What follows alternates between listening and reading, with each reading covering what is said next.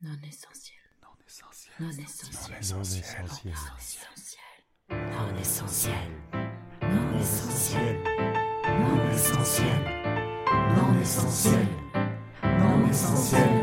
Non essentiel. Non essentiel. Non essentiel. Non essentiel. Non essentiel. Non essentiel. Non essentiel. Non essentiel. Essentiel. Une crise, c'est une chance qui prend son élan. Écrivains, musiciens et auteurs-compositeurs interprètes, comédiens et metteurs en scène, danseurs et chorégraphes, circassiens, sculpteurs et peintres, photographes. Depuis un an que nous ne pouvons pas exercer nos métiers, nous, artistes, trépignons, nous tournons en rond, nous répétons, nous créons et, et nous rêvons. Ici, nous n'allons pas parler d'étouffement de la culture, de revendication ni de ras-le-bol. Ici, nous allons prêter l'oreille à ceux qui naviguent en incertitude, qui explorent de nouveaux chemins, qui s'adaptent et qui réinventent déjà les pratiques artistiques de demain. Il n'y en a pas un sur cent. Un podcast de Sarah Roubateau.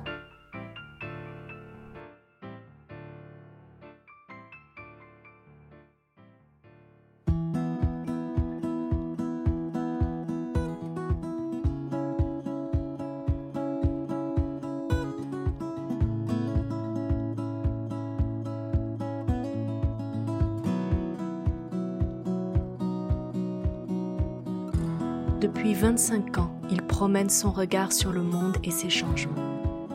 Alain est photographe. Depuis plus d'un an, il photographie un virus, ou plutôt nos vies bouleversées par un virus. Nos petites joies, nos attentes, nos frustrations, nos résistances. Les portes fermées et les fenêtres ouvertes, les sourires derrière les vitres et sous les masques. Confinement 1, confinement 2, couvre-feu, confinement 3, il a tenu son journal, parfois de sa fenêtre, souvent en allant dans les rues, publiant sur Facebook plusieurs photos par jour. Même avec 30 ans de métier, un artiste apprend toujours. Et il sait transformer les contraintes en nouveaux terrains de jeu pour son imaginaire. L'expérience des confinements a été pour Alain un nouvel apprentissage. Sera-t-elle l'occasion d'un renouveau artistique, comme Alain a pu l'observer en photographiant les scènes underground en Chine, en Russie ou au Brésil? J'aimerais qu'on puisse dire que cette crise sanitaire a été pour le monde artistique le début de quelque chose, et pas seulement un mauvais moment à passer. En attendant, le sourire d'une vieille dame ouvrant sa porte à un livreur est déjà un petit pansement visuel que Alain nous offre. De toute façon, en toute période de crise, il y a toujours un renouveau artistique. C'est-à-dire que la contrainte, les crises, euh, la privation euh, donnent toujours des idées différentes aux artistes pour pouvoir, euh, alors peut-être pas vivre essentiellement de leur art, mais au moins le faire, le montrer, le partager et puis s'exprimer sur le monde et sur la société. Et je pense qu'aujourd'hui, ce qui est important, c'est qu'on est dans une société qui est en pleine crise, hein, crise économique, sociale. Il y a des gens qui ont tout perdu. Hein. On est dans un pli. Moi, ce qui m'intéresse, c'est quand il y a des plis. C'est-à-dire qu'on passe d'un truc à l'autre. C'est une période euh, où les choses seront plus comme avant, je pense pas. Il y a des choses à réinventer.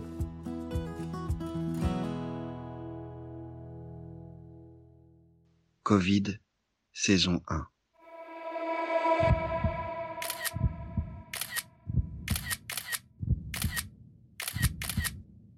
Paris, deuxième jour de confinement.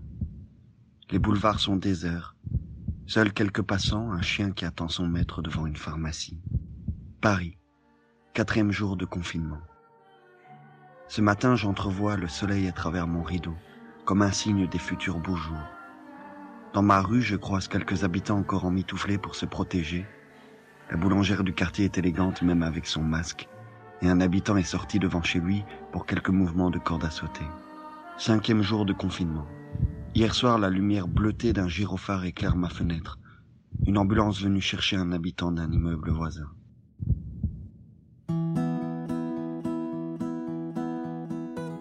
Dixième jour de confinement.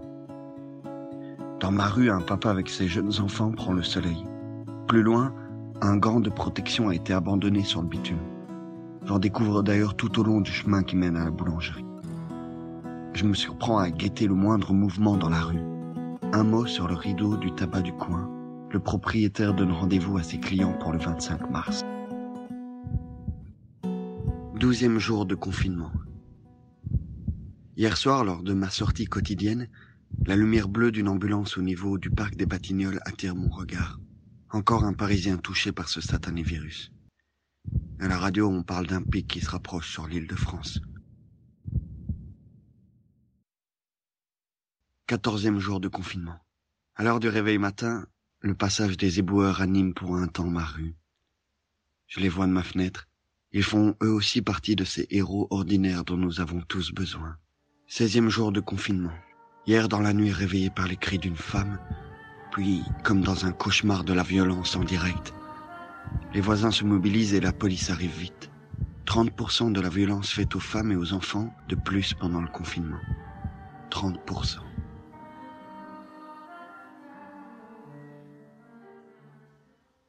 19e jour de confinement. Étonnant comme la météo nous sourit en cette période où nous sommes enfermés, comme si le soleil prenait ses aises. Dans ma cour, un couple de merles vient quémander à ma fenêtre. 22e jour de confinement. Comme chaque mardi, un homme de ménage nettoie le hall de notre immeuble. Je discute souvent avec lui, du Mali et de sa famille. Il me parle de l'Afrique. Là-bas, le virus n'a pas encore fait de ravages. Troisième jour de confinement. Ce matin sculpte le quartier entre ombre et lumière. J'en profite pour enfiler mon masque et sortir faire quelques images. Dans une cour, des enfants jouent comme si la vie continuait. Seul signe, sur un pare-brise d'hiver prospectus et amandes vieillissent tranquillement jour après jour. 32e jour de confinement. Le long du canal Saint-Martin, je m'arrête devant cette fresque. Ce qui me frappe sur l'instant, c'est ce mot placardé en toutes lettres. Demain. La question m'interpelle quel sera le demain de nos enfants Mon univers, il est rétréci. J'ai une fenêtre. Donc, euh, pour moi, une fenêtre, c'est un peu comme le cadre, l'objectif. Quand on vit dans un appareil photo, on est dans une fenêtre. Fenêtre de fenêtre. Oui, je voyais le monde à travers ma fenêtre. Alors, c'était un peu du Hitchcock. Hein, c'est un peu fenêtre sur cours, mais c'est exactement ça. C'est-à-dire que j'ai une optique que je ne sortais jamais, qui est un 180 mm, donc un, un téléobjectif, pas un très grand, mais une, longue focale. Et je m'amusais de temps en temps à guetter. Euh, le soir, il y a beaucoup de livreurs. Alors, on voyait des livreurs avec des casques et tout. Alors, en plus, ça brille euh, euh, sous le lampadaire. Et tu sais jamais ce qui arrive. Et c'est vrai que tu es plutôt aux aguets. Tu as une direction, mais ensuite, il y a des choses qui se passent devant, devant ton regard, devant tes yeux, devant ton appareil photo. Et, ou pas. Hein. Il y a des moments où il ne se passe rien. Et ce qui est intéressant, c'est que pendant le confinement, il ne se passait pas grand-chose, mais finalement, les petits détails, des petits détails, tu allais les chercher et euh, tu avais quelque chose qui était plus universel. Tu avais des sens qui étaient beaucoup plus en éveil euh, parce que tu avais une sorte d'immobilité euh, et dans le temps qui faisait que c'était beaucoup plus attentif à des choses du quotidien, à une beauté, ne serait-ce qu'un rayon de soleil qui rentre par une fenêtre un oiseau qui picore euh, sur ton bord de fenêtre, euh, des bruits, euh, des silences. Des silences, c'est pas évident à traduire en photo. Tu peux essayer, en tout cas. Je pense que cette période de confinement, enfin en tout cas le premier confinement, mm. nous avait permis de nous poser, de redécouvrir des choses qui nous paraissaient essentielles. Enfin, en tout cas, c'est ce que j'ai essayé de traduire dans mon travail. Il y avait aussi cette privation des autres ou cette privation des proches, donc le manque aussi. C'était la première fois en tout cas que je photographiais au bout de ma rue, quoi, ou en, bas de chez moi. Et c'est pas évident. C'était un exercice très intéressant. Un gars qui était tout seul, assez marrant et improbable comme scène, euh, qui était sur le rebord en face, avec un téléphone qu'il avait posé, et il était en chat vidéo avec euh, sa copine qui était je ne sais pas où, mais je pense à l'étranger. Et euh, il était en train de, se faire un chat vidéo en pleine rue comme ça dans la nuit. D'ici, avec mon téléobjectif, alors je faisais attention parce que ça fait chlac un peu, donc je voulais pas déranger. Et je voulais faire ça discrètement. Il y avait un côté voyeur quand même, malgré tout. Pourquoi je le fais? Pourquoi je le fais? Parce que c'est presque interdit maintenant de sortir le soir, après le couvre-feu. Il y a un petit côté, euh, c'est pas la guerre, mais à partir de même 20h, 20h30, il y a vraiment plus grand monde, à part euh, les seuls que tu vois, c'est les livreurs, hein, qui font des balais dans Paris, qui vont livrer tous ceux qui ne sortent plus. C'est peut-être une manière de documenter c'est une privation, euh, beaucoup plus que pour le confinement. Je ne sais pas pourquoi. Quand tu travailles, tu te, presses pour euh, retourner chez toi et tu n'as même pas le temps de faire tes courses parce qu'à 17h30, tu peux même plus rentrer dans un magasin. Donc ça devient une, situation su- surréaliste. Quoi. Et, moi, ce couvre-feu, je le documente comme ça. Je le documente comme quelque chose qui, euh, me fait plus penser à ce qu'aurait pu être euh, le marché noir, la guerre, le, le, côté caché, le côté... euh, Parce que les gens sortent quand même. Clandestin, voilà. Oui, c'est le passant, c'est le quidam, ça peut être moi, ça peut être toi. La nuit tombe sur Paris et le balai incessant des livreurs Uber rythme notre vie confinée. En bas de chez moi, ils sont au moins 10 à attendre, les commandes dans le froid, trompant l'ennui en scrutant l'écran de leur portable. Just eat. 20 heures. Au premier étage, les volets sont clos. Quatre jeunes étudiants confinés ont déserté les lieux pour une destination provinciale. Covid saison 2. Cette fois-ci, la nuit tombe plus tôt sur la ville. Hier, les terrasses étaient pleines jusqu'à minuit et les embouteillages avaient laissé leurs traces sur le bitume. Fini la tirette de bière dans la rue, les grappes de voisins debout, une pinte à la main. On rêve déjà des jours meilleurs. Premier jour de confinement. Troisième jour de confinement.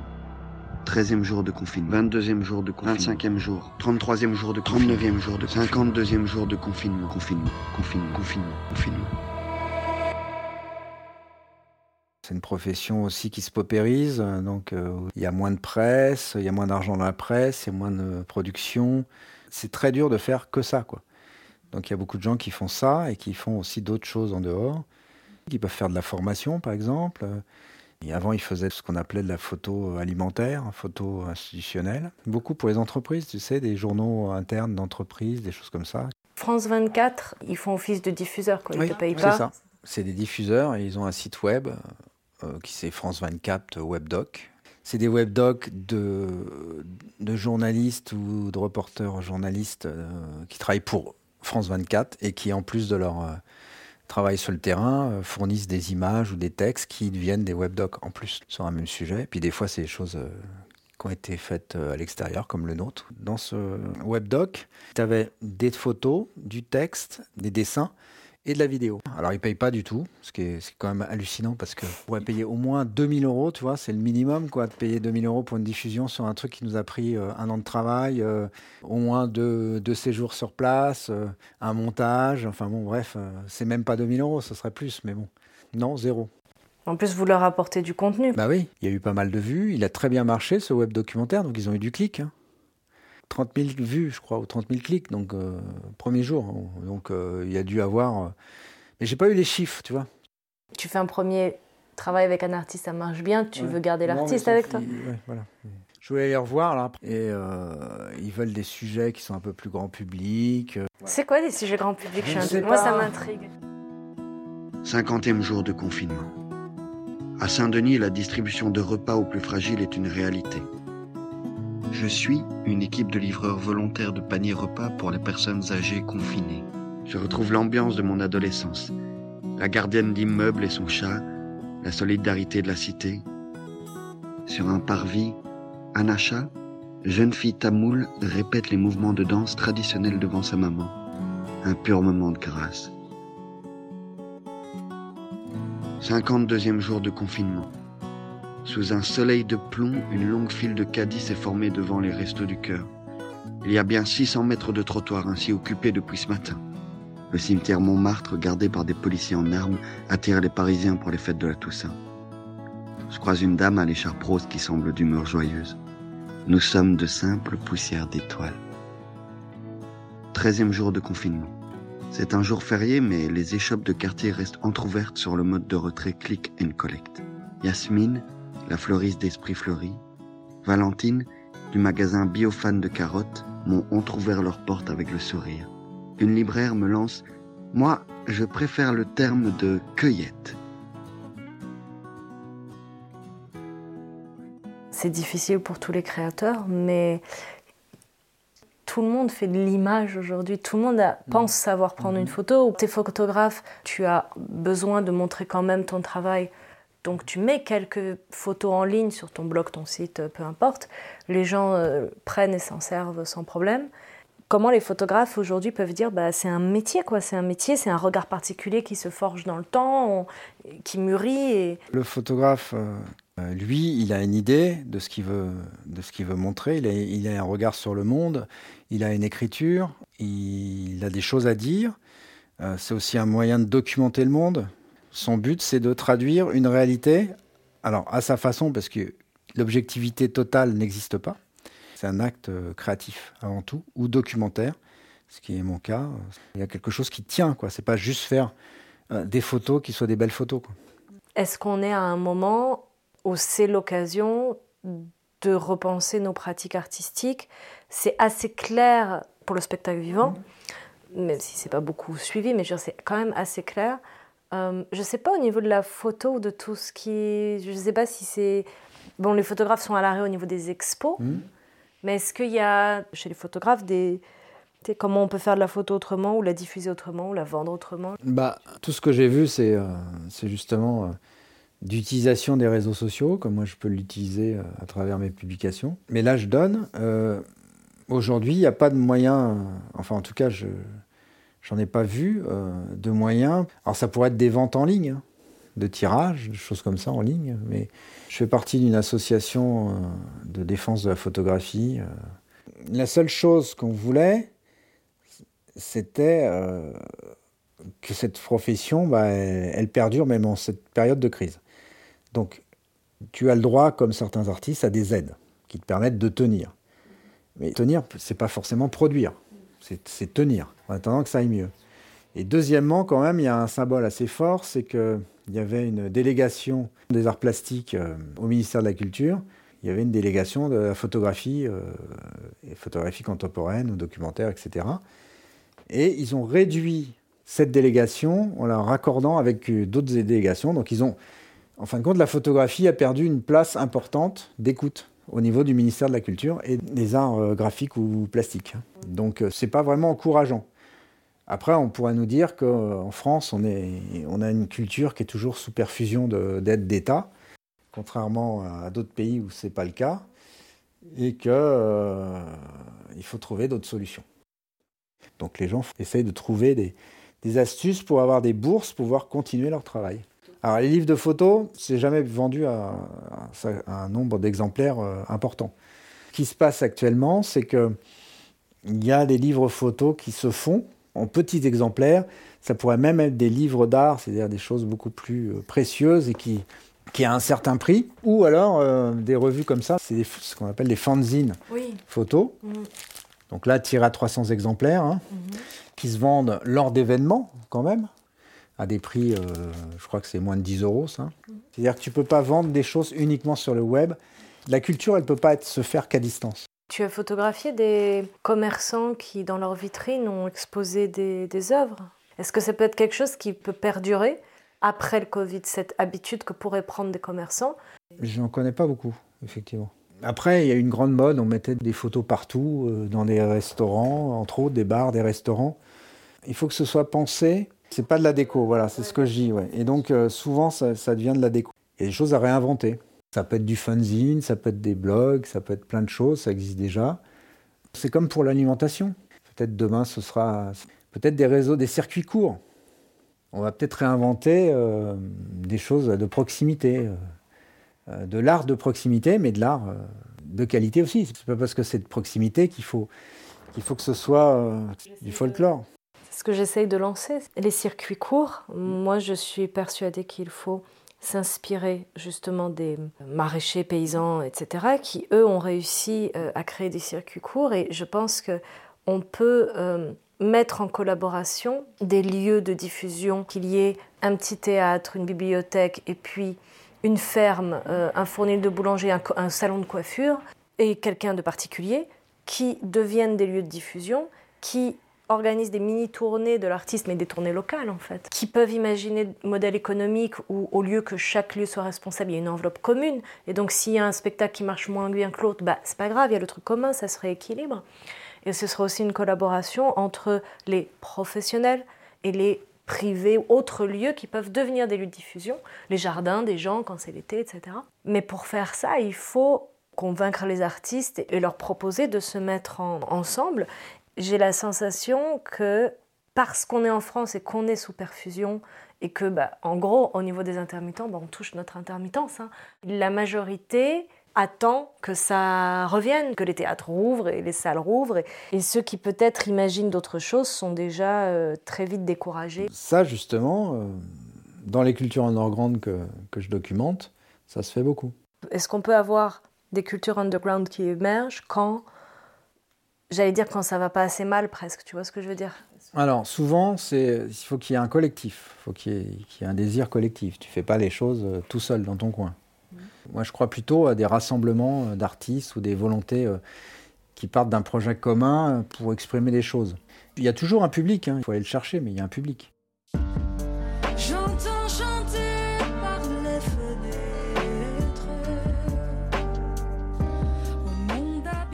Covid, saison 3. L'écran bleuté diffuse le message officiel couvre-feu à 18h sur toute la France à partir de samedi. Ce soir, chacun se presse pour rentrer après quelques dernières courses, comme une répétition générale.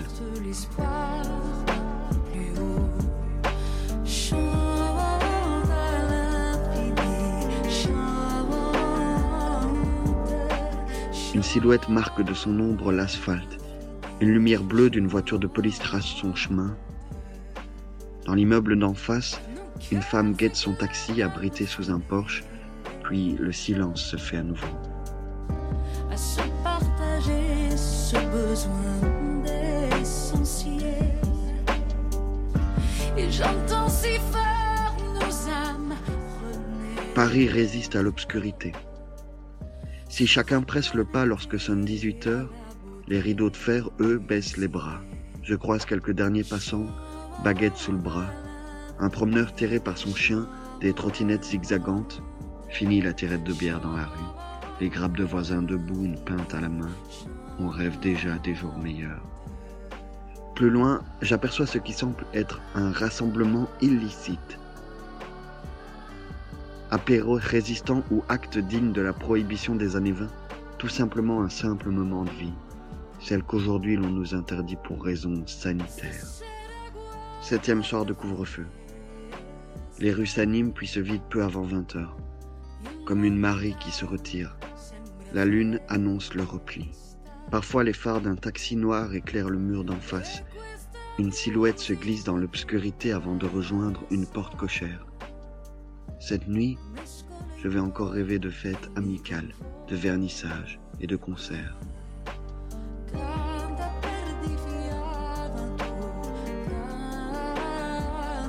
Quatorzième soir de couvre-feu avancé. La question sur toutes les lèvres, quand un troisième confinement? Dans nos rues, toujours les mêmes silhouettes qui se pressent. Les appartements, eux, hébergent des soirées clandestines, où l'on rit et l'on fait la fête pour oublier les lendemains blafards. Combien de temps va-t-on tenir? Neuvième jour. L'heure d'été, les températures estivales ont eu raison des consignes sanitaires les plus strictes. Paris est toujours une fête. Dans mon quartier, c'est l'heure des apéros d'avant couvre-feu. Debout ou assis sur un bout de trottoir, les Parisiens et Parisiennes résistent à la morosité ambiante et boudent les discours présidentiels en attendant les vaccins, ou pas. De ma fenêtre, je regarde les derniers passants égarés et fais un geste à un voisin. C'est comme si nous vivions à travers une lucarne,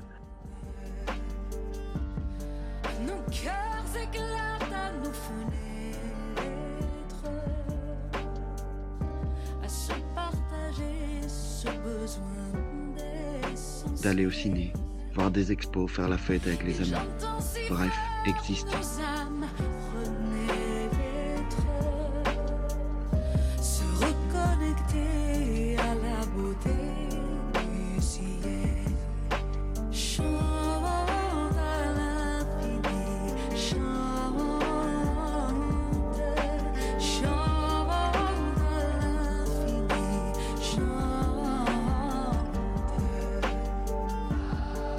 Choses à réinventer. Il y a un temps où, euh, tout se réunit pour que ça, pour que ça vienne. Peut-être qu'il va y avoir un grand souffle qui va se faire. Je ne suis pas utopique parce que tout peut retourner dans l'autre sens. C'est-à-dire qu'au lieu de que les gens aillent vers l'extérieur, ils, ils, peuvent aussi se renfermer sur des idées un peu moisies. Je ne sais pas. En tout cas, on a besoin de la culture partout. La culture, c'est la vie. On, a besoin de manger, mais on a aussi besoin de penser, d'échanger, de rêver. Et tout ça, c'est la culture.